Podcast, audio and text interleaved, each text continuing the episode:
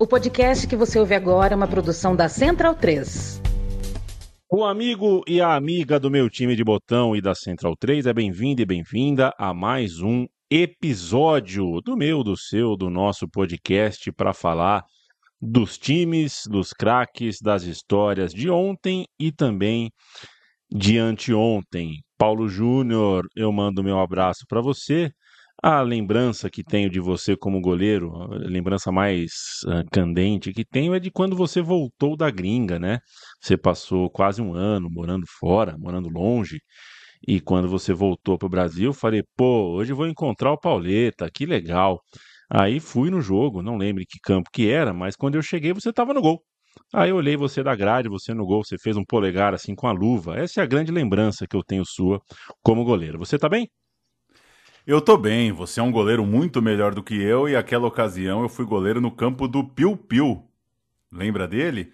E uhum. você sabia que no gol eu já tomei um gol do meio de campo, um gol tipo aquele do Fred na copinha, sabe? Deu a saída, chutou e eu tomei. Nunca mais peguei no gol. Sou um péssimo goleiro, ao contrário do senhor que já fez seus milagres debaixo do gol. Tô muito feliz com o tema do programa de hoje, porque eu acho que envelhecer e maturar nossas ideias sobre futebol é também aceitar que a gente pode ter momentos, que a gente pode mudar de opinião, mudar de sensação. E o tema de hoje é exatamente uma competição entre três gigantes do futebol que eu mudo e mudei de ideia várias vezes. Já gostei mais de um, já gostei mais do outro, já achei que um era melhor que o outro de forma incontestável, e a cada vez que eu paro para pensar nesse tema, uma nova nuance aparece. Tô animado e tô curioso para saber é, a conclusão do ouvinte também a partir de um programa que não está estimulando, obviamente, a competição exatamente entre os três, mas por tabela é, deixa uma pergunta inevitável, né? Quem foi maior, quem foi melhor, quem teve a carreira mais legal, quem pegou mais. Vamos falar de três caras muito grandes. Estou animado. Quero mandar um abraço a todo mundo que ajuda a Central 3 e especificamente o meu time do Botão, seja divulgando o nosso trabalho, seja nos ajudando é, financeiramente no nosso padrim. Né? Isso para a gente conta muito, nos ajuda realmente muito, viabiliza é, o nosso projeto que está Desde o primeiro ano da Central 3 no ar, a gente está terminando o nosso 11 ano de vida e a gente continua com o meu time de botão firme e forte. Vamos entrar 2024 é, com ele tinindo e trincando aqui. Isso muito porque você nos ajuda, seja fazendo companhia, seja nos ajudando de maneira formal. A gente vai contar a história da corrida pela camisa 1 depois do Tafarel, né? O gol da seleção brasileira por uma década teve dono, era o Tafarel, né? Dos pênaltis na semifinal Olímpica de 1988, né, Brasil contra Alemanha, até a final da Copa do Mundo de 98 em Saint-Denis, Brasil contra a França, 10 anos, portanto, de diferença entre um jogo e outro, foi Tafarel o camisa 1 uh, titular e praticamente indiscutível em três Copas do Mundo e também na maioria dos jogos importantes de eliminatórias, Copa América, o que fosse. Nesse período, o Tafarel sofreu críticas antes do Tetra, ele falhou contra a Bolívia em La Paz, em, em La Paz mas acabou ganhando o carinho do, do público, a confiança da torcida e até slogan, né? O famoso Vai que é tua, Tafarel, é uma deferência que é, nenhum outro goleiro teve, assim, é, rompeu barreiras, né, saiu da bolha do futebol, o vai que é tua, Tafarel. Como sua vida por clubes foi tumultuada, né, a vida do Tafarel por clubes nessa época em que era goleiro da seleção não foi propriamente uma vida muito frutífera, sem conseguir sequência importante na Europa, o grande time do Tafarel como goleiro, imagino que tenha sido o Galatasaray, que veio depois dessa década dele como, como goleiro da seleção, o Tafarel acabou ficando como imagem de goleiro da seleção, né? mais do que goleiro do Parma, goleiro do Atlético Mineiro. O Tafarel era o goleiro da seleção. E essa imagem deu aderência uh, na narrativa de Tafarel como camisa 1 da seleção. Interessante, né? Tanto por isso que você falou, né? Pelos seus momentos em Inter, Parma, Galo, Galatasaray, quanto por um momento também do futebol brasileiro, né? Desses jogadores é, muito identificados com a camisa da seleção, mas até com o clube, né? Quantas pessoas saberiam dizer onde jogavam os 11 do Tetra, né? Não é uma pergunta tão simples assim, né? Para se a gente pudesse fazer uma pesquisa na população. Mas enfim, nesse caminho do Tafarel, alguns postulantes, para além dos nossos personagens principais de hoje, tiveram suas chances. Zete foi o mais pedido, ele brilhou demais no São Paulo do Tele, era visto por todo o país. E a gente se lembra, foi reserva na campanha do tetracampeonato nos Estados Unidos em 94. Outras opções. Calça. De calça e com É, a de bonita camisa 12, com a bonita É. camisa 12, que está rodando muito hoje entre as versões retrô, pirata, piratex e falsier. Opções como Veloso e Ronaldo também tiveram algumas chances, menores, mais pontuais no começo dos anos 90, assim como Carlos Germano, como Darley, claro, passou muita gente por ali. O Tafarel começou a sua caminhada na seleção desbancando nomes, por exemplo, como Acácio e Zé Carlos. E dá para dizer, é, você acabou de citar que o Tafarel se firma ali, ele é o goleiro das três Copas, né, 90, 94 e 98. Dá para dizer de forma geral que o Tafarel foi pouco incomodado por esses nomes todos. Dá para dizer, como você abriu seu texto aqui no roteiro, que o gol da seleção teve um dono por uma década. Esse dono foi o Tafarel. A história do Zete na seleção ficou marcada, entre outras coisas, pelo famoso episódio do chá de coca. A gente faz um sobe-som com reportagem contando a história do Zete na Bolívia com a seleção brasileira. Responder à indagação de todos nós. O goleiro do São Paulo é culpado ou inocente? Veja só. Bom, e agora a gente vai ouvir o jogador Zete aqui, que está falando para a televisão. Você chegou a tomar o famoso chá de coca que se serve em La Paz? Bom, eu tomei na, na sexta-feira à noite, né? é, o chá, como é servido normalmente para todos os hóspedes que estavam no hotel. É, eu estou surpreso com a notícia e tranquilo, né? Na parte é, emocional, até profissional, pelo fato de nunca ter usado droga e jamais eu teria usado na minha vida e na minha vida profissional, né? E todos sabem, principalmente vocês da imprensa, do meu passado. É, recente, eu fui três vezes sorteado na Libertadores, é, fazendo o exame de doping. E foi no último jogo da Libertadores também fui. Então, nesse lado, eu estou tranquilo. É duro que a repercussão que, que talvez é, choque mais, né? Esse lado. Mas estou tranquilo em relação a gente arrumar todas as provas aí para fazer essa contraprova, né? Zete, você acredita que... De... Na segunda metade da década de 90, começa a aparecer com força a nova geração possível, né? Zete já consolidado, Tafarel consolidado, ok. Mas tem uma nova geração que está pintando aí. E são esses os nossos personagens, né? Os personagens do episódio de hoje do meu time de botão. Primeiro deles, o Dida, baiano, de 1,96m, é, envergadura absurda, já tinha uma bola de prata, né? Em 1993 ele foi bola de prata, seria bola de prata de novo em 1996, mas por um clube novo, né? Ele foi revelado pelo Vitória, foi vice-campeão brasileiro de 93 pelo Vitória, mas no ano seguinte ele partiu para Minas Gerais, foi defender o Cruzeiro com só 20 anos e lá viveria temporadas fantásticas até 1999. Da seleção brasileira aqui no Uruguai, atrás de um título inédito de conquistar a Copa América. Insiste o Equador, o último toque foi do Dias. E aí ela chega sossegada ali pro Dida. 30 anos, clube você. Aí sai o time do Equador pelo meio. Olha o lance à frente. Partiu Hurtado, bateu Dida. Já mostra serviço e faz a defesa. 30 anos, clube você. Tudo a ver. Novo Cadete Esporte. Pratique esporte todos os dias. Linha de fundo para Guinaga, entre as pernas do Roberto. Olha o cruzamento, Dida saiu na boa. Tenório, olha o cruzamento. Ele deu um susto no futebol brasileiro na Copa América de 91 no Chile. O Brasil precisava ganhar de dois gols de diferença. Ganhava por 2 a 1 um, aos 47 do segundo tempo. O Luiz Henrique fez o. Insiste na pinta, melhor para o jogador uruguaio. Cruzamento, Dida se atrapalha todo, mas pegou. Depois a falta ali em cima dele. O Dias cometendo a falta, mas olha como se atrapalhou ali o Dida. Ó. Deixou escapar, bateu roupa, saiu pegando tudo que tinha pela frente. O que a gente ouviu, Pauleta, foi o Dida na Copa América de 95. Ele foi o goleiro, né? Ele estreou. É, ali, na verdade, ele não era o titular, mas ele teve a chance, né? Um jogo do Brasil contra o Equador, ele com a camisa 22, ele estreia pela seleção, ele é, é dada a ele a chance de, fazer, de quebrar o gelo, né? De fazer o seu primeiro jogo pela seleção. É a Copa América de 95 no Uruguai.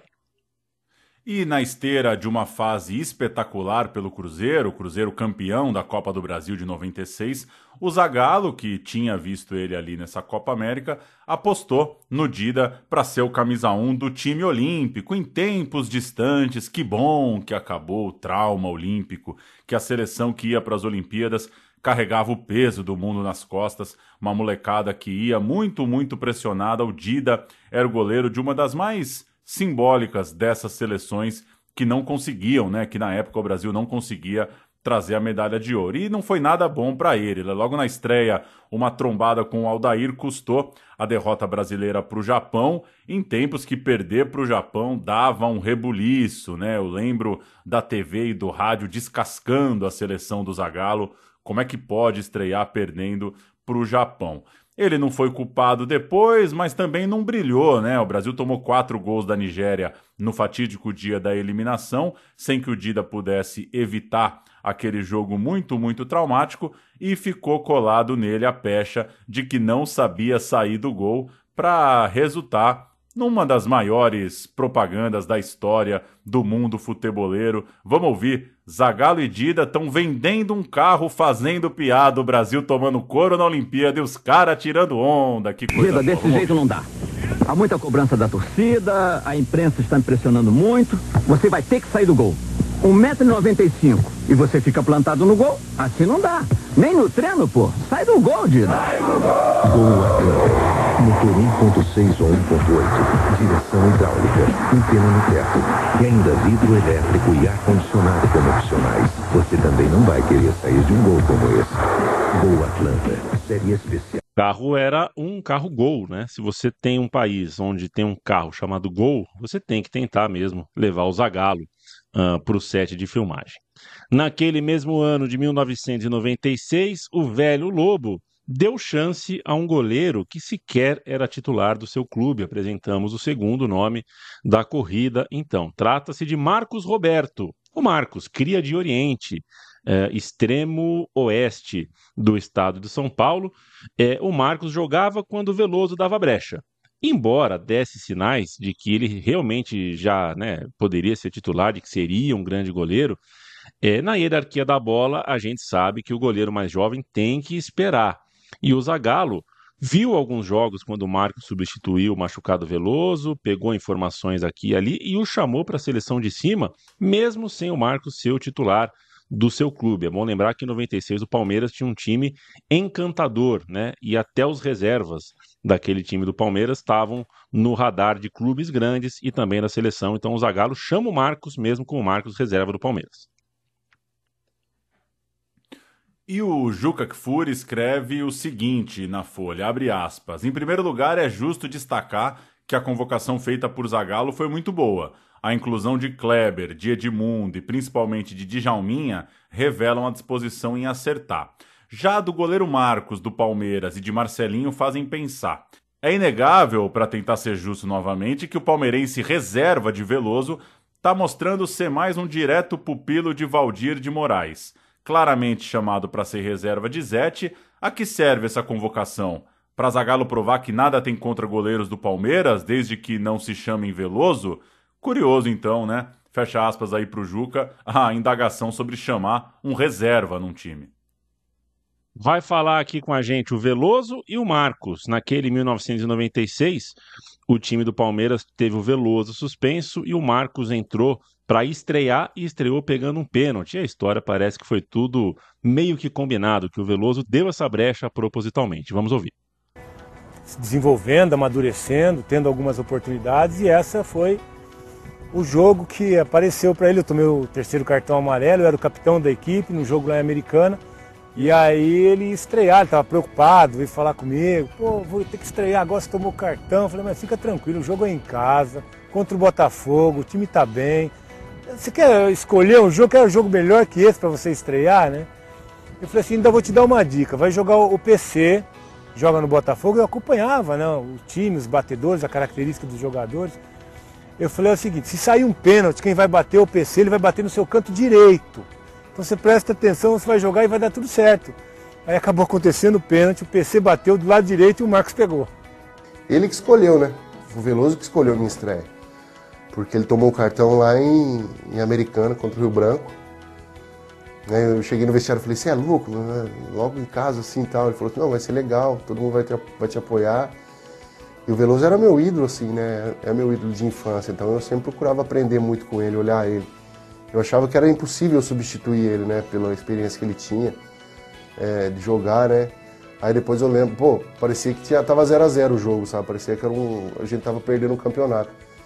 Então, a hora que eu peguei o pênalti, todo mundo do time correu me abraçar e já tava 4 a 0. Pauleta, pra gente apresentar o último nome dos personagens do episódio, a gente sai de 1996, pisa em fevereiro de 97, é campeonato paulista de futebol, Murici Ramalho treinando o São Paulo, São Paulo é, recomeçando ali um, um momento, né? Pós Tele Santana, 96 não foi um grande ano, 97 era promissor e o Rogério Ceni fazia parte dessa nova realidade do São Paulo. Era jovem, já estava no banco de reserva há algum tempo, estava esperando a sua chance e não só é, é, é era o goleiro camisa 1 com moral com o Murici, não tinha preocupação de perder a camisa 1, o Murici deu uh, moral para ele, mas deu moral para bater falta e pênalti. Né? O Murici viu o cara treinando. O Murici é assim, é, treinou, foi bem nos treinos, vai bater. O time do São Paulo tinha o Serginho, lateral esquerdo muito, muito bom, e o Serginho batia pênaltis com muita categoria, com muita qualidade. Ele corria rápido, né? Ele, ele dava um pique para bater o pênalti, assim, e batia muito bem. Então, o pênalti era com o Serginho. Só que as faltas ficaram com o Rogério Ceni. Não demorou para que o Rogério Ceni guardasse o seu primeiro e abrisse a sua trajetória de mais de 100 gols na carreira. O jogo foi em Araras e o moço de Pato Branco, Rogério Ceni, é, teve como goleiro adversário o Adnan. Cadê você, Adnan? Esse jogo, inclusive, teve o Serginho batendo pênalti. São Paulo ganhou por 2 a 0. Serginho de pênalti, Rogério de falta. Vamos ver o gol. Atenção, momento raro no futebol. Goleirão Rogério do São Paulo, momentos finais do primeiro tempo. Autorizado, atenção, bateu. Gol! E pra alegria! Rogério Goleirão! Magia!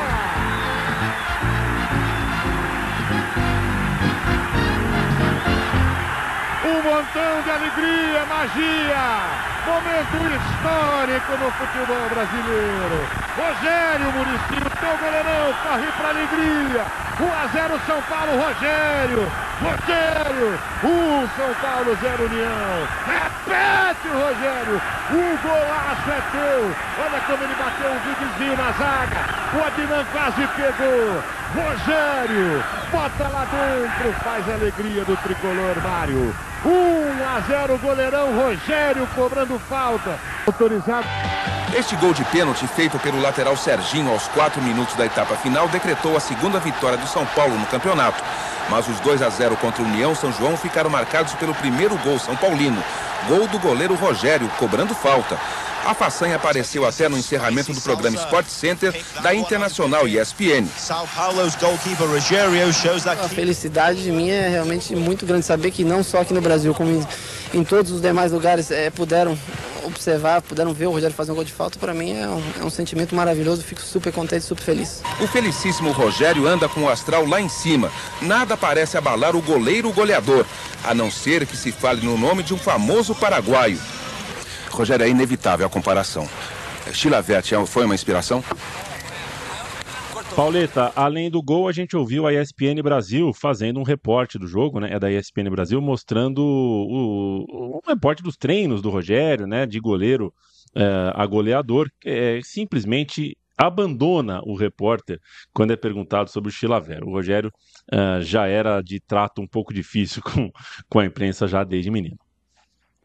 Então estamos em 1997 e vale o registro, Rogério, Marcos e Dida hoje são três cinquentões. A gente está gravando esse programa no final de 2023. Eles são todos de 73. O Rogério é de janeiro, janeiro de 73. Marcos é de agosto de 73. O Dida é de outubro de 73. Então, 1997 é o ano que eles estão fazendo 24 anos, né?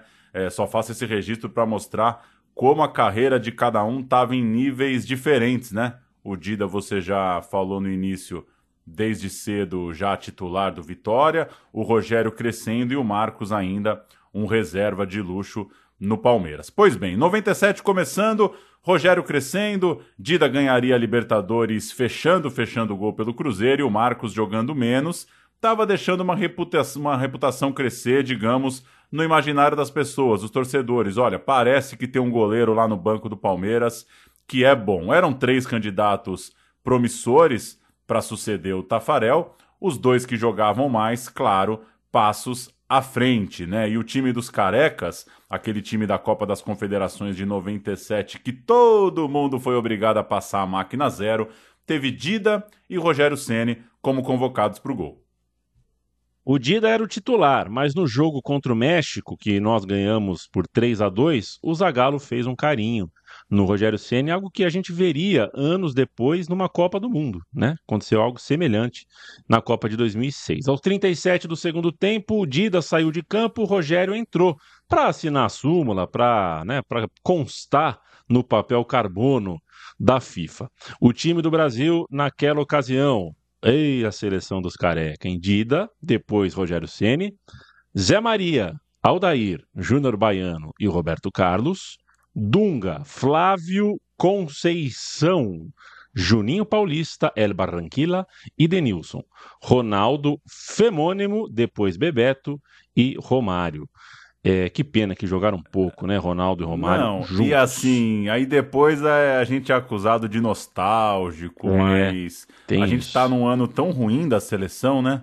2023 foi tão esquisito, tão baixo astral na seleção e se acabou de contar, acabou de cantar 13 jogadores, né? Vou tirar os goleiros, vai, pegar os 10 de linha mais o Bebeto que entrou, 11 jogadores de linha que seriam titulares absolutos da seleção brasileira de hoje, né? O Ceni é, então jogou, foi agraciado pelo técnico, mas saiu daquele elenco, né? A gente está citando aqui o elenco dos carecas, ele saiu muito chateado, ele não gostou da brincadeira de ter a cabeça raspada, foi uma raspagem coercitiva em sua cabeça, ele não consentiu e disse mais tarde que aquele elenco foi o mais difícil que do, do qual ele fez parte. Não deixou claro se tinha mais ah, eventos, né, para além do, do corte de cabelo. Imagino que não foi só isso. O Rogério Ceni devia estar incomodado com mais do que isso. O Ceni diz que depois de ter a cabeça raspada se isolou do elenco. Isso causou problemas com os líderes, né, com Romário e tudo mais. E como ele fez bico, o Zagallo não gostou. Nunca mais foi chamado pelo Zagallo o Rogério Ceni. Acabou ali a chance do, do Ceni com o Zagallo. Então o Rogério Ceni dá um passinho atrás na corrida pela camisa 1. Vem a Copa de 98 e Zagallo leva Tafarel com a 1, Carlos Germano com a 12 e Dida como terceiro goleiro. O Vanderlei Luxemburgo é chamado à seleção depois do vice-campeonato na França e começa sua caminhada com uma outra opção, André.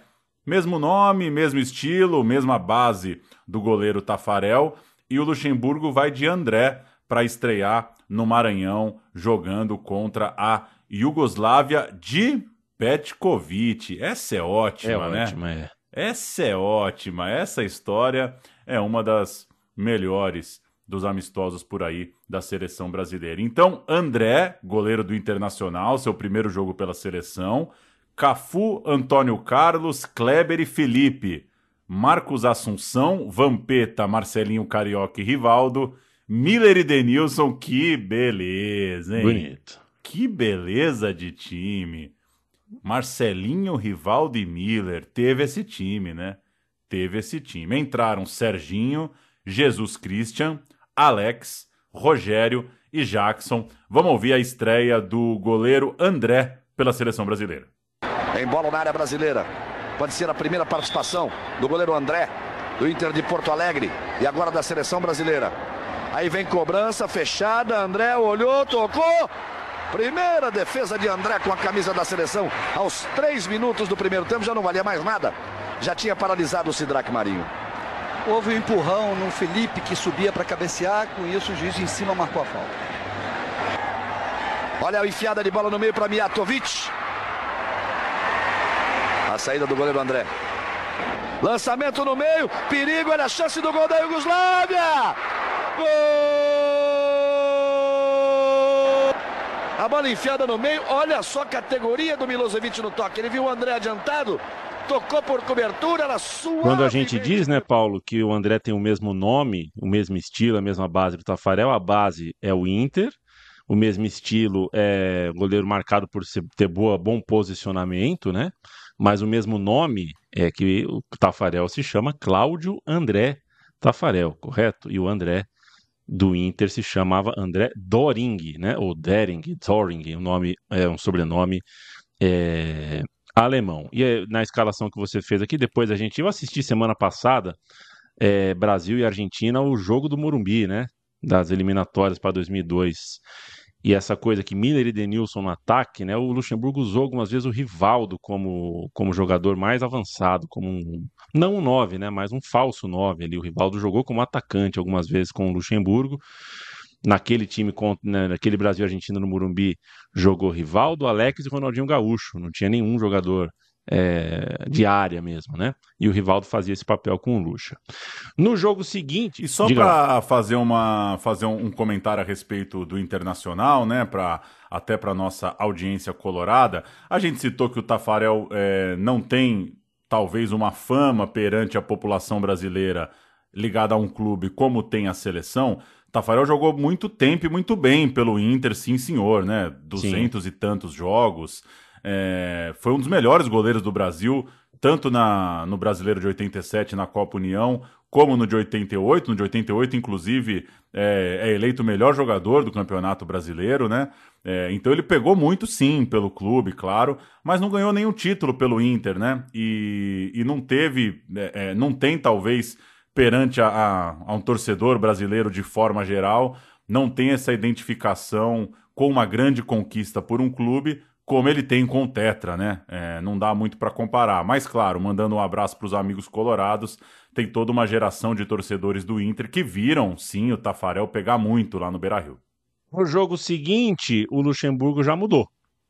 Um mês depois de estrear com o André, o Rogério Ceni foi o escolhido, vestiu a camisa 1 em Washington, D.C., noutro amistoso. Era a sua volta. Ah, qual é o tua, teu cachê para passar uma semana em Washington, D.C., Paulo Júnior? Em dólares? Em dólares. Ah, 10 pau, vai. Alright. Era a volta, né? o Rogério Ceni estava de volta ao time depois do episódio Cara, em, cru, em, cruzeiros também. Por que, que eu falei em dólares, né? Em qualquer coisa, né? É, 10 mil nunca é pouco, né? Para nós, 10 mil nunca é pouco. A não ser que seja 10 mil é, centavos de, de, de, alguma moeda bem, bem fraca. Uh, aquele jogo em Washington marcou as estreias, inesquecíveis estreias de Fábio Júnior e Odivan pela seleção brasileira. Em novembro, um mês depois, estreia o Emerson, que era goleiro do Atlético Mineiro na época. Ele entrou no lugar do Rogério Senna em Brasil 5-1 Rússia. Tá registrado, né, Paulo? Emerson fez parte dessa corrida aí. É, tal qual uma, um GP que tem uma Ferrari, uma Williams, uma McLaren e tal o Emerson deu uma volta na liderança ali de Minardi, mas apareceu na história. Amistosos de março e abril de 99. Lucha seguiu com o goleiro tricolor, mas a sua sequência titular termina depois de Brasil 2, Barcelona 2. Naquele jogo na Catalunha, num amistoso de altíssimo nível, né? Porque só tinha fera em campo, obviamente também pelo Barcelona. O Rogério Ceni falhou nos dois gols e a gente vai ouvir Galvão Bueno frisando essa má noite do goleiro do São Paulo. Aí vem o Barcelona. Arriscou. Linda defesa de Rogério na batida de Luiz Henrique. Partiu Figo, pé direito, bateu pro gol. Rogério deixou escapar o empate. Gol!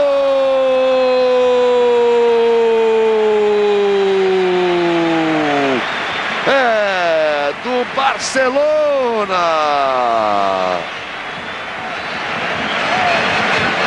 Goku número 15 na bola esquerda que deixou escapar o goleiro Rogério. Na batida do Figo, repare. Não foi feliz o Rogério. A bola toca no chão, ele vai para segurar, deixou escapar.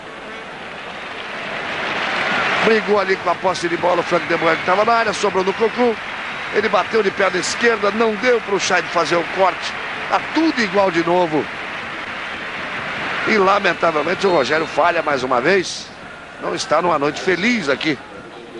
Os jogos seguintes seriam em junho e com um acréscimo, né? O Brasil pegava a Holanda na Bahia, que era a terra do Dida. Então o Lucha promoveu, né? Uh, não, não se sabe se isso, né? Tô, eu, a gente está presumindo aqui que isso influenciou. Eu mas... tô cravando. Eu tô cravar, cravando. Né? É. Eu tô cravando. Influenciou. O Lucha Influenciou. promoveu. Lucha promoveu a volta do goleiro da casa à posição de titular, freando a ascensão do Rogério Ceni, criticado por Galvão Bueno na corrida pela camisa 1. Conta ainda para aquela perda de posição do Ceni o fato de que a gente está em junho de 99. 11 dias depois desse Brasil 2, Holanda 2, uh, na, na Bahia, o Marcos, agora titular do Palmeiras, ganharia a Taça Libertadores pelo seu clube em uma campanha individual muito marcante, né? Ele entra no mata-mata e ele faz chover. Então, é, pode ter sido um pouco tardio, mas o Marcos virou titular, entrou no radar da seleção e entrou muito forte, né? Porque foi é, foi aquela, aquele temporal repentino, assim. O Marcos foi uma tempestade que é, exigiu espaço no radar da seleção e para ele ganhar espaço, alguém tinha que perder.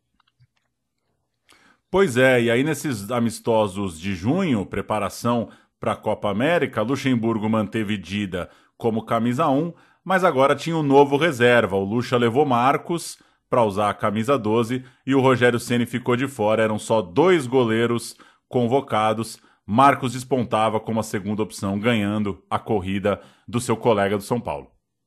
Aquela campanha que termina em título tem o grande momento debaixo das traves, o grande momento para o Dida, nas quartas de final. Ele pega o pênalti contra a Argentina, evitando o empate naquele momento. O jogo foi apertadíssimo, a Argentina saiu na frente, o Brasil deu um jeito de se classificar na marra e o Dida pegou o pênalti que a gente ouve agora. Olha só como estava ali. O Gustavo Lopes não ia fazer nada naquele campo. Ele vem por trás e atropela. O Dida já salvou um empate no jogo contra o Chile. Só que o Brasil estava ali classificado. Esse vale 10 vezes mais.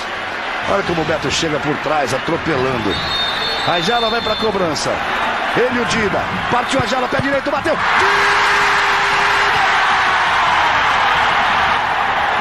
Bate outro que eu quero ver.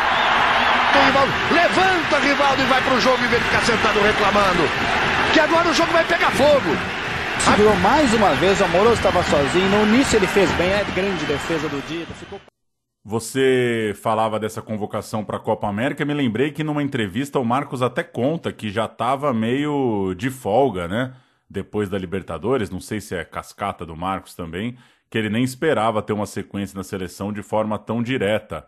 Mas, de fato, o impacto da Libertadores fez o Luxemburgo usar o Marcos e furar a fila na corrida ali pelo gol. Essa época tinha o Dida chacoalhando as estatísticas conhecidas sobre pegadores de pênalti. Teve até um cientista que foi chamado numa matéria do Fantástico para falar sobre as defesas, né? A, a, a velocidade que o Dida tinha de esperar a bola sair do pé do cara e conseguir alcançar e fazer a defesa no canto. Ele pegava a maioria, pegou na Copa América e era ele o grande líder na corrida, né, nessa busca pela camisa 1 nesse novo ciclo de Copa do Mundo. Marcos como uma grande novidade e o Ceni precisando, né, é, voltar, reconquistar seu espaço depois daquela má impressão do da questão dos carecas, né, de ter saído meio com birra lá daquele time do Zagallo e depois dos vacilos contra o Barcelona. O que embaralhava de novo essa conta ali em 99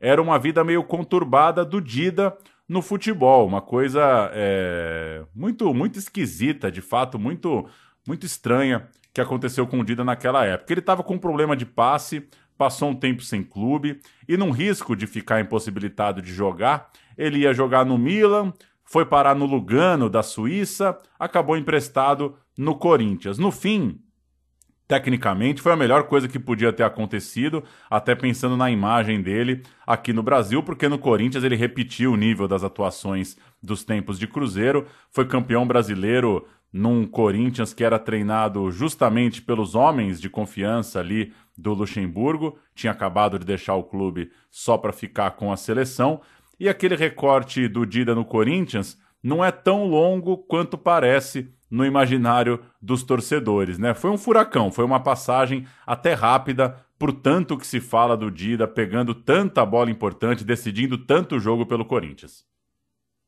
O Dida vai emplacando, então, é, graças a esse furacão, essa fase esplêndida que supera até os problemas fora de campo, né? Ele vai emplacando jogos. Em novembro de 99, o Marcos fez a sua estreia pela seleção. Já tinha sido convocado, mas não tinha entrado em campo. O jogo foi contra a Espanha em Vigo. É, Vigo fica na na, da, da, da, na Galícia. Vigo fica na Galícia. A seleção brasileira treinada por Candinho, veja você. Quando isso acontece, quando o Marcos estreia pela seleção, o Dida já tem 34 jogos e o Rogério Ceni 6. Então essa é a primeira parcial que a gente dá aqui, a parcial do bug do milênio. A gente vira 2000 dessa forma. Dida 34 jogos, Rogério Ceni 6, Marcos 1. Para a ficha desse jogo, Pauleta, a Espanha jogou com Molina, Michel Salgado, uf, Abelardo, Paco e Sergi. Pepe Guardiola, Luiz Henrique, depois Mendieta, Etieberria. Será que o Guardiola e o Luiz Henrique falavam muito sobre tática? Etieberria e João Carlos Valeron entraram o Urzais e o Engonga. No ataque, Raul, depois Alfonso Pérez e Morientes, depois o Munites, o técnico José Antônio Camacho. A seleção brasileira fica contigo. O Brasil, o primeiro Brasil de Marcos. Marcos, Cafu, Antônio Carlos, Aldair e Roberto Carlos. Emerson, Marcos Assunção, Zé Roberto e Rivaldo. Elber e Anderson. Entraram Giovanni, Zé Elias, o Zé da Fiel e Jardel, técnico Candinho. Vai o bug do milênio, chega o ano de 2000, muitas turbulências na seleção brasileira para começar a questão da CPI. Minou toda a credibilidade da CBF, a CBF não sabia explicar seus balanços, seus prejuízos, seus empréstimos duvidosos. Tudo isso coincidia com o período em que a Nike virou patrocinadora da seleção. Tumulto nos bastidores. E para piorar, em campo a seleção não estava bem como se esperava, começou a se complicar nas eliminatórias, enquanto a vizinha Argentina, comandada por Bielsa, encantava. Outro ponto duro naquele momento foi a Olimpíada de Sydney, a seleção brasileira com Ronaldinho Gaúcho, com Alex, com mais uma das suas grandiosas gerações olímpicas, ficou nas quartas de final, perdeu para Camarões. E esse jogo eu ouvi no rádio, meu caro Leandro, porque foi o dia do passeio da escola para Salesópolis. Você foi lá na, na nascente do Tietê? Passou a mão? É, é, você ia lá em Salesópolis, embaixo da pedra, não. pingava uma gotinha. Aí o cara falava: aqui nasce o Tietê. Eu não sei se era verdade, se era mentira, se era com boa ou com má intenção. Sei que cada um botava a mão e dava um gole para chegar em casa e falar para a mãe: bebi água do Tietê. A mãe arregalava aquele zoião e você explicava que em Salesópolis dava para tomar a água do maldito Tietê. Em Salesópolis não passa nada. Nunca fui para Salesópolis, porém fiz é, o outro passeio obrigatório das escolas em São Paulo, né? Fui para Paranapiacaba. Para lá eu fui pegar aquela, aquela, aquele fog, né? Aquela neblina é. desgraçada, aquela umidade do capeta lá, mas foi legal. Foi bacana. O goleiro, o time de 2000, né, Pauleta, é, tinha, a gente coloca um outro personagem, que o time da Olimpíada de 2000 tal, tinha o Vascaíno Elton no gol. Uma espécie, na época, de quarto goleiro nessa corrida, né? Dida, Rogério Ceni, Marcos e o Elton estava ali tentando beliscar. De repente, um ouro olímpico, vai saber, teria dado ao Elton um outro, uma outra perspectiva, um outro lugar é, nessa corrida pelo time do, de, de cima, já que no Vasco o Elton estava vivendo uma fase muito boa, muito boa mesmo. Não foi o que aconteceu, mas poderia ter sido. O Dida seguiu dominando a corrida pela camisa 1 ao longo de 2000, bateu 40 jogos pela seleção na vitória sobre o Peru, 1 a 0 gol de Antônio Carlos, um domingo à tarde, e é o goleiro no histórico 3 a 1, né? Brasil 3 Argentina 1, aquele chocolate que a gente citou há pouco no Morumbi, em junho de 2000. Mas algo acontece em agosto, Paulo Júnior. O Brasil toma um 3 a 0 do Chile e o Galvão Bueno fica bastante chateado. Do Chile, aí a festa do torcedor chileno.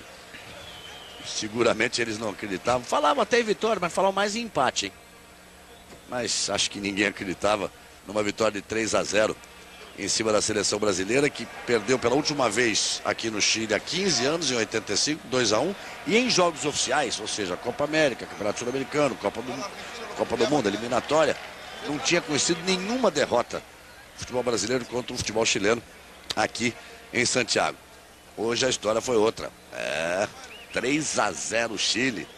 Vamos aos gols. Aí virou rebu. Luxemburgo para o jogo seguinte barrou nove jogadores, convocou outros quatro para pegar a Bolívia 15 dias, duas semaninhas depois. E é nesse momento de radicalizar um pouco o time que o Romário volta a ser convocado. O Brasil está em quarto na tabela, corre um risco razoável ali de ficar fora da Copa, de lutar até o fim por uma vaga, e na barca desses jogadores barrados estava o Dida. É, Amoroso, Marcos Assunção, Djalminha, Evanilson são outros que também caíram depois da derrota em Santiago, e a imprensa, claro, perguntou por que, que o Dida tá fora, né? E aí, Lucha, vai, vai trocar o goleiro? Não gostou do Dida? Qual é que é? E o Luxemburgo respondeu: a ausência do Dida foi uma opção do treinador de goleiros, no caso, à época, Paulo César Guzmão. Por isso, decidimos chamar outros. Não é normal, né? Você sacar um goleiro que é tanta referência assim no time. O Lucha colocou na conta do PC. Se esquivou, né, Lucha? Jogou a bomba no colo dos outros, né? PC que veio a se tornar técnico pouco depois. E assim no Maracanã, Brasil 5 a 0 na Bolívia, com Romário dançando uh, em campo, fazendo gol e fazendo dancinha, voltando o time para dar show. E o goleiro era o Rogério Ceni. Dida saiu, entrou o Rogério Ceni, sexta titularidade do Rogério pela seleção brasileira. Ele continua nos jogos seguintes do ano, mas aí já não é nem mais pelo Lucha, né? É, o, o Lucha e o Ceni é, a parceria Lucha escala Sene, isso acaba nesse 5 a 0 né, contra a Bolívia no Maracanã. Depois é o Candinho, que cuida da transição, porque o, o, Luxemburgo cai da seleção, né? A CPI e tudo mais, mina o Luxemburgo. Aí tem parte da transição também o Pedro Santilli, chega assim na súmula pela seleção, até a chegada do Emerson Leão à seleção brasileira. E aí o nosso roteiro agradece, né, Pauleta? Porque o Leão foi o goleiro que mais Copas do Mundo jogou pela seleção brasileira, né? Inclusive três delas como titular, titular nas Copas de 74, 78 e 82. Se o programa é sobre corrida pela camisa 1 da seleção, que bom que o Emerson Leão entrou na história, fez parte da história. A gente vai saber agora quais foram as escolhas do Emerson Leão.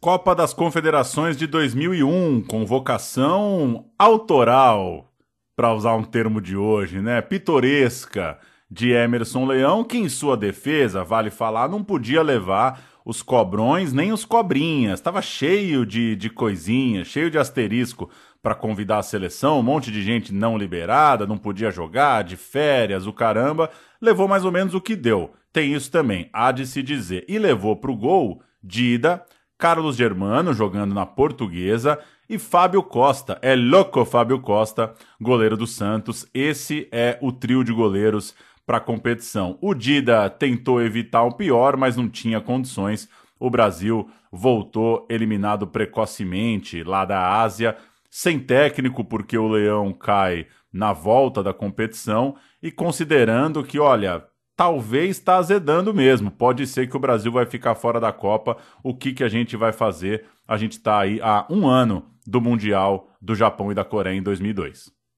Embora o Leão tenha levado o Dida, né, Paulo? Vale fazer o registro que com o Leão o Rogério teve a sua maior sequência pela seleção com a camisa 1. Ele jogou sete vezes seguidas como camisa 1 da seleção e cinco delas foram com o Leão. Só que a seleção, né, a seleção na mão do Leão, o Leão já assumiu se despedaçando, a seleção não teve sequência e o Rogério Ceni perde uh, espaço depois de um empate contra o Peru no Morumbi e o Leão, até porque tinha um monte de restrições, né, ele não podia convocar um monte de gente para aquela seleção, o Rogério Ceni não faz parte da convocatória. E o Leão cai. Posso cantar? Da... Posso cantar?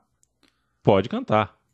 Brasil 0, Austrália 1, em Ulsan, na Coreia do Sul, Dida, Zé Maria, Edmilson, Cláudio Kassap e Léo, Fábio Rockenbach, depois Leandro Amaral, Vampeta, Ramon, Carlos Miguel, depois Júlio Batista, Magno Alves e Washington Coração Valente.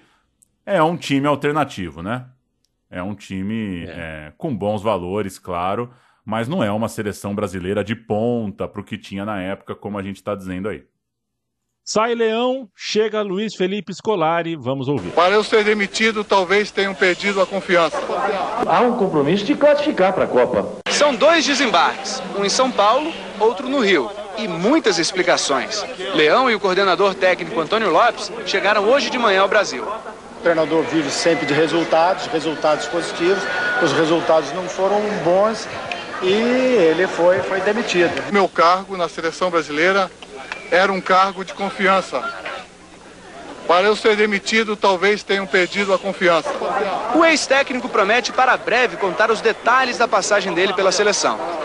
Depois que eu conversar com o Ricardo Teixeira, aí eu posso esclarecer mais detalhes para vocês. Logicamente que eu sei muita coisa. No início da tarde, no aeroporto de Brasília, um outro treinador chega para um encontro com o presidente da CBF, Ricardo Teixeira. Depois de duas horas de reunião, o anúncio. Luiz Felipe Scolari deixa o Cruzeiro para trabalhar exclusivamente na seleção brasileira. O coordenador técnico Antônio Lopes continua. Respeito, admiro, gosto do Lopes, não vai ter problema nenhum. A convocação para o jogo contra o Uruguai no dia 1 de julho sai amanhã. O presidente da CBF dá uma dica do perfil da nova seleção. Sai o futebol bailarino de Leão, entra o jogador bandido. É bandido no bom sentido, quer dizer, uma equipe lutadora. Não é uma seleção de jogadores experientes que não vão revidar alguma coisa, é, que não cometam exageros. O Luiz Felipe mas... Scolari, é, devoto de Nossa Senhora do Caravaggio, ele tinha acabado de perder com o Cruzeiro, né? O Cruzeiro montou um projetaço, Zezé Perrella lá, é, um desses cartolas que qualquer dia a Globoplay faz uma série, né, documental, chamando ele de um, uma figura controversa, mas muito querida, né? É, o que está dando de série, de documentário de, de gente uh, que não era controversa, coisa nenhuma, né? Mas a história está começando a chamar de não controverso, mas carismático. Sei lá, o Zezé Perrella montou um timaço do Cruzeiro, era para ser campeão da Libertadores. Aquele time investiu pesado, mas a coisa não funcionou tão bem assim. Pro desespero, a seleção estava no desespero, né? Então, pro desespero, chamou o Luiz Felipe Scolari. E o Felipão trabalhou com o Marcos no Palmeiras, então a sua escolha já acabou meio enviesada aí. Felipão convoca Marcos e Dida na sua primeira lista e dá a camisa 1 para o palmeirense. Acaba sendo esse o goleiro até o Penta, mas veja, vejam vocês, quando o Marcos entra em campo no centenário, na estreia do Felipão nas eliminatórias, o Brasil perde por 1 a 0 para o Uruguai, era a segunda partida do Marcos. A tabela na corrida estava assim: Dida, 49 jogos, Rogério Ceni 12, Marcos 2. Só dois jogos contra 49 do Dida. O Marcos demorou, mas acabou a partir do Felipão entrando na história para valer, é, Pauleta. Não tem muito que mudar daí em diante, né? O Brasil tem uma Copa América pela frente, apanha para Honduras, é, depois apanha para a Argentina em Buenos Aires, toma uma sova da Bolívia lá na altitude de La Paz. O Marcos não chega a balançar na posição, as pessoas meio que sabem que não adianta muito, que ele é a escolha de fato do Felipão.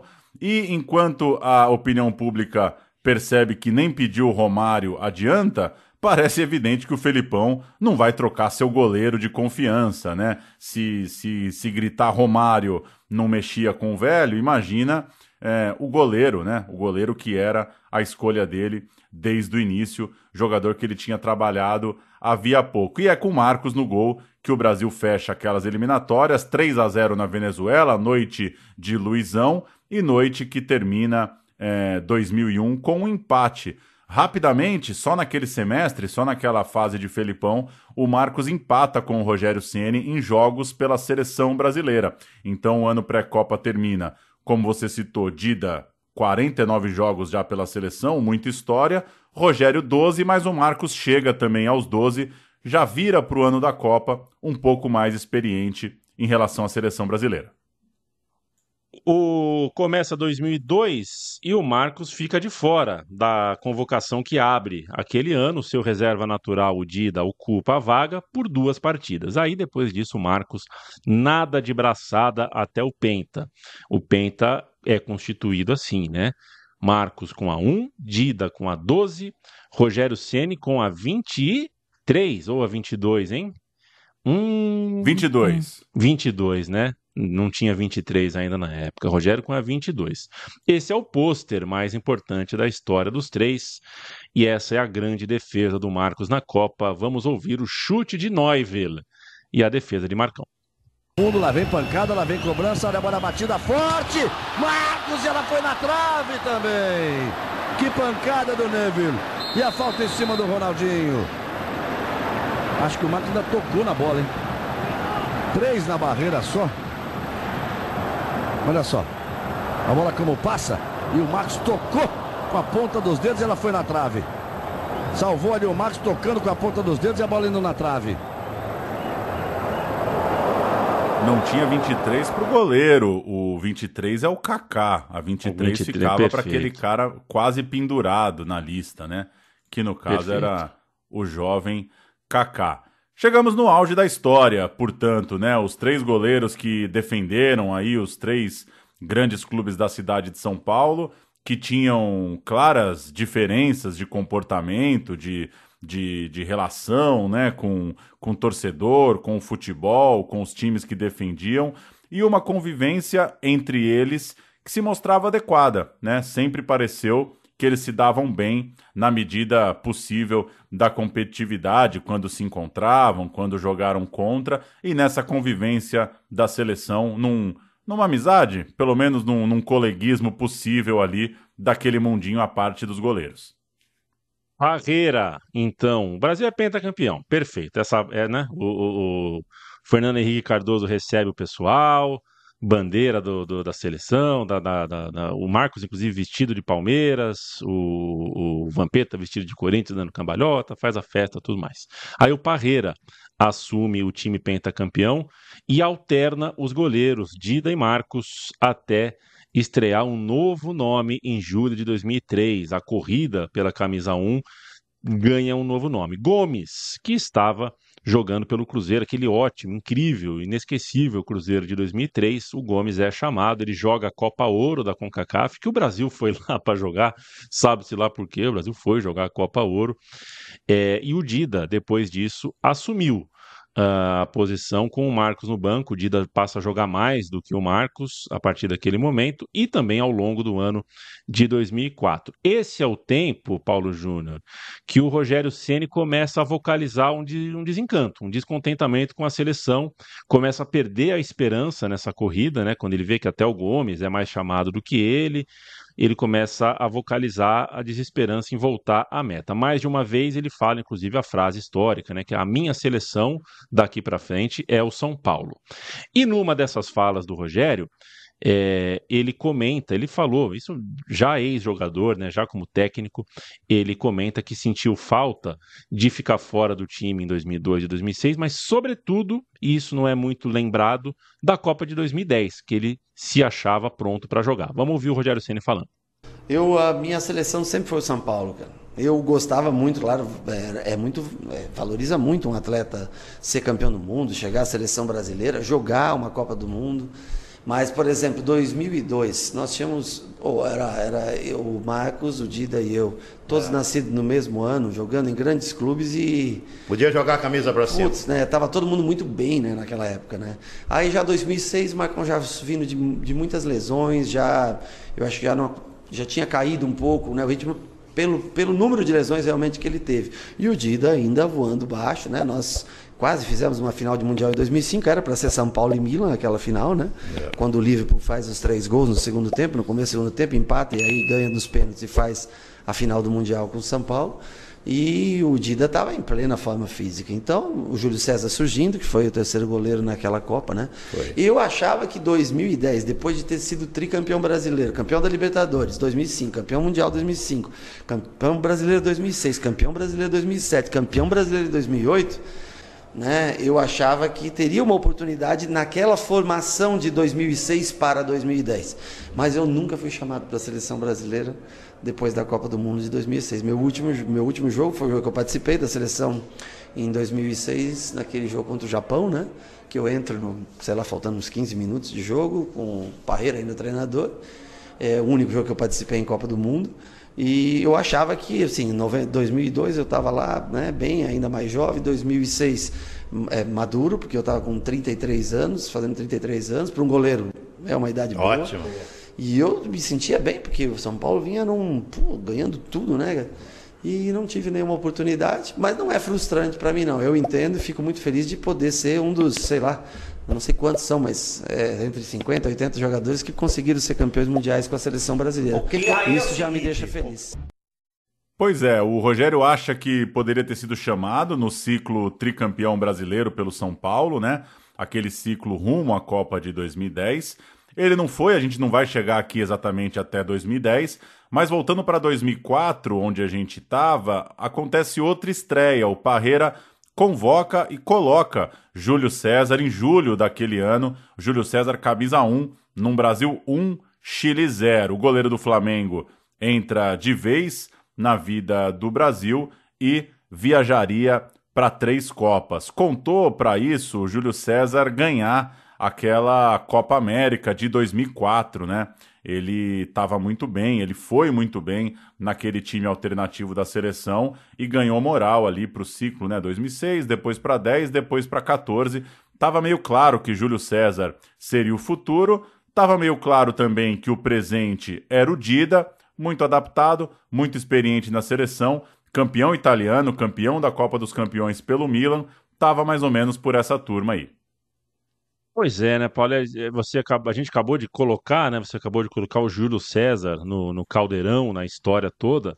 É, e esse parágrafo novo aqui do roteiro, a gente fala sobre 2006, né? A gente não pode se esquecer, a gente acabou de ouvir o Rogério Ceni falar. O Rogério Ceni foi campeão mundial, né, pelo São Paulo em 2005, e acho que não não é exagero a gente dizer que ele foi o melhor goleiro do mundo em 2005, apesar de tudo que o Dudek, goleiro do Liverpool fez na final daquela Champions League, aquele fantástico Milan e Liverpool, umas defesas meio absurdas. Acho que o ano do Rogério Senna, o ano de 2005 que o cara fez, é de fato impressionante.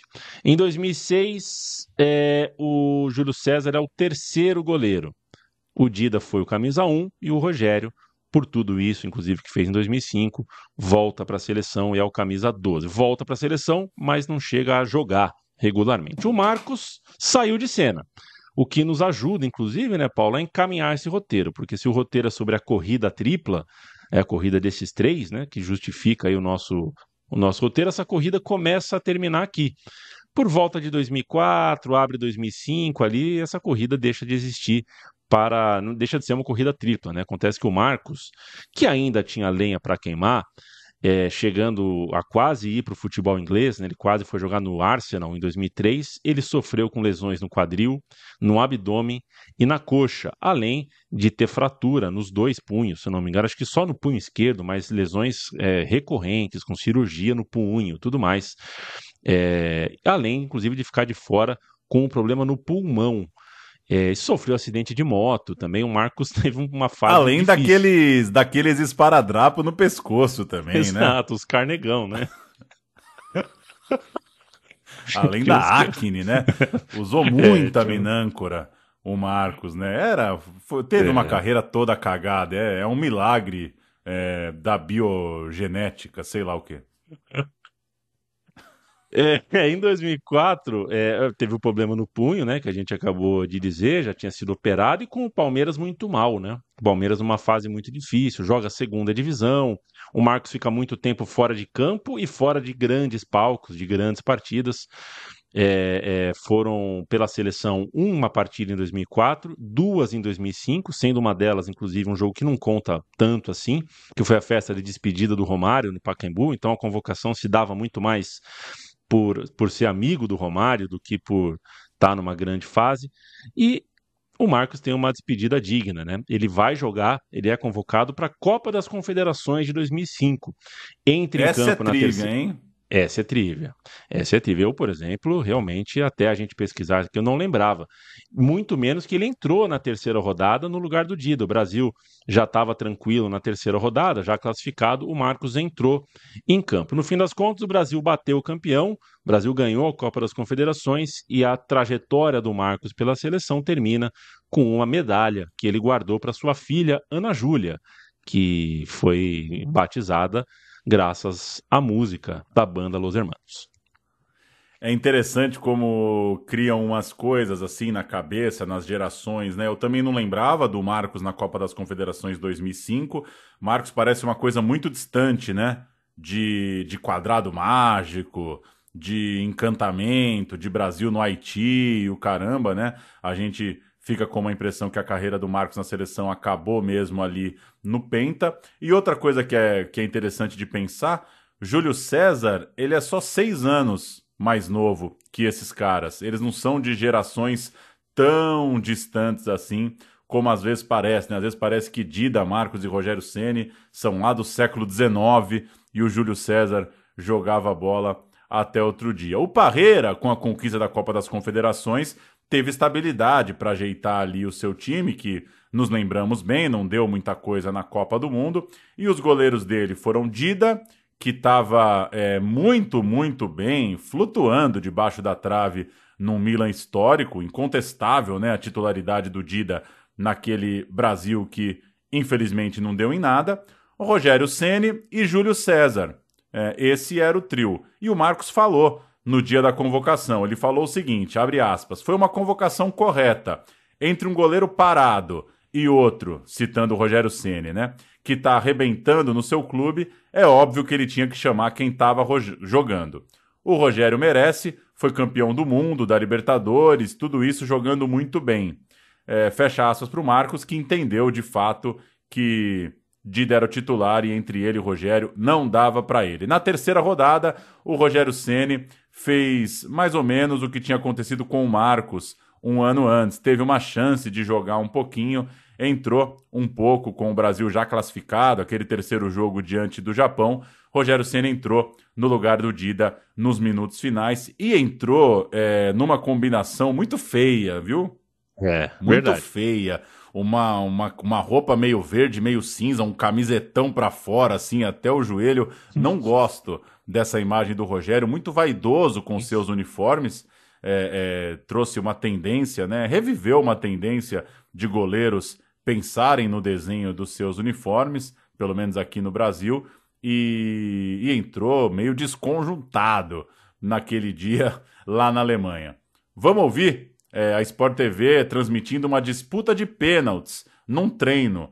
Dida contra Rogério Ceni. Que momento, hein, da TV É, brasileira transmitindo Vegas era treinamento ao vivo na Copa do Mundo. Vamos Você ouvir. vê o Marco Polo Del Nero, que é o chefe da delegação, à esquerda era quem Presidente estava mais à esquerda da no Federação vídeo. Paulista e que está ah, acompanhando a delegação, chefiando a delegação brasileira.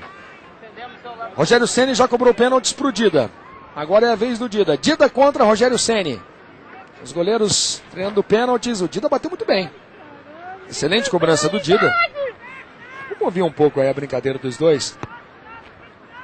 Se a gente consegue ouvir.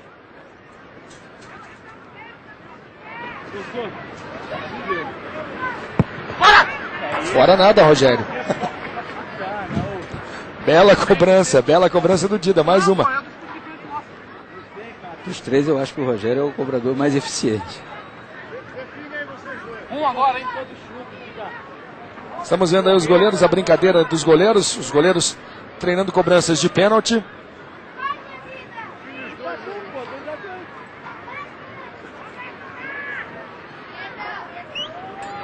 Agora Dida está no gol. A cobrança é de Rogério Ceni, um especialista em bolas paradas. O goleiro artilheiro Rogério Ceni batendo e deslocando completamente, facilmente o Dida. A Copa do Mundo de 2006 acontece, Pauleta, e a gente então para por aqui. Fim da Copa de 2006, fim da corrida destes três craques do gol. Rogério Ceni é, tocava violão, gostava de Nando Reis. É, Marcos não tocava nem viola nem nada, mas gostava muito de moda de viola. E o Dida gostava de silêncio. É, e três goleiros que acabaram se dando muito bem. O Rogério Ceni no fim das contas, fez 19 jogos pelo Brasil e jogou duas Copas. O Marcos fez 29 jogos pela Amarelinha, jogou uma Copa. E o Dida jogou 92 vezes e jogou três Copas. Inclusive, ele é o terceiro goleiro com mais jogos pela seleção. O Dida, é legal essa, é, essa escalinha aqui, né? O Dida foi terceiro goleiro em 98, segundo goleiro em 2002 e titular em 2006. O Rogério Ceni foi terceiro goleiro em 2002, segundo goleiro em 2006 e se a trajetória dele fosse igual à do Dida, teria sido titular em 2010. E o, e o Ceni, é, a gente ouviu agora há pouco, ele sente que poderia deveria, merecia que isso tivesse acontecido com ele. E o Marcos foi titular em 2002 é a sua única Copa. Ele não conhece um banco de reserva da FIFA em Copas do Mundo. Tão bem representados, Pauleta? Acho que a corrida está bem contada, né? São três goleiros que é, é, são complementares. Eu acabei de fazer a brincadeira do, do, do gosto musical, é, mas eles são complementares no comportamento, talvez, na maneira de lidar com imprensa, com público, é, mas também no estilo, né? São cada um com o seu estilo não tem ninguém que goste de acompanhar, que goste de imaginar um goleiro, assim, que goste de. que, que, que dê uma pirada nessa, nessa, nessa posição, nesse personagem do futebol que é tão singular, né? Que é o goleiro. É, um dos três certamente conquistou todo mundo, né? Não, não há quem tenha passado. Uh, uh, por Dida, Rogério e Marcos sem gostar de nenhum dos três em algum momento. São três goleiros que atendem todos os gostos, todos os estilos e três goleiraços, sem dúvida nenhuma. Tá bem contado, é muito maluco pensar que eles têm exatamente a mesma idade, são três cinquentões para esse Natal de 2023. Digo isso porque a carreira tem pontos é, muito diferentes, né? O Dida muito precoce, Dida já é o melhor goleiro do Brasil em 93. O Rogério muito longevo, né? Ele mesmo está dizendo que podia ter jogado 2010 e podia mesmo. E o Marcos um furacão, né? Uma carreira muito mais efêmera, muito mais curta. É, jogou uma Copa só, porque de fato só teve condição de jogar uma Copa, né? Não teve não teve físico para jogar a seguinte e ainda era reserva na Copa anterior. Muito maluco como são contemporâneos com cronogramas, com agendas bem diferentes. E só para não passar batido, estou aberto aqui, tô, tô com o site aqui da todas as fichas da seleção.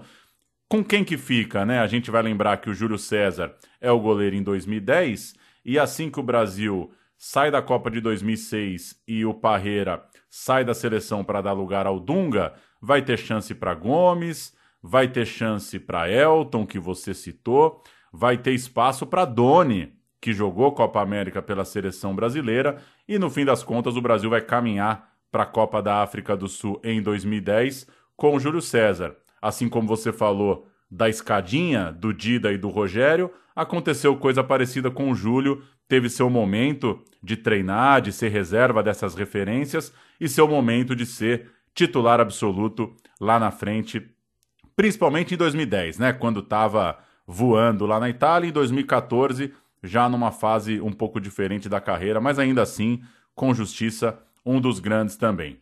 Não vou te perguntar quem foi melhor, Dida, Rogério ou Marcos. Fica essa dúvida no ar. É, a gente até tem opinião, mas não estamos aqui para isso, né? A gente está aqui para justamente deixar, uh, deixar o debate aberto. Essa é, é parte da nossa função aqui de contar a história. E a gente volta em breve com mais uma edição, mais um recorte, mais um tipo de história que pode passar pela seleção ou não, pode passar por craques uh, individualmente ou de forma coletiva, mas seja qual for o tipo de história, de agora, do século XX, de antes ou depois do bug do milênio, anos 50, anos 70, o que for, é sempre contado com igual carinho, igual dedicação da nossa parte. É sempre um prazer trocar essa ideia e ter a sua companhia, você que passa uma hora, uma hora e pouquinho com a gente. É sempre um prazer trocar ideia contigo, Pauleta. Um grande abraço, até a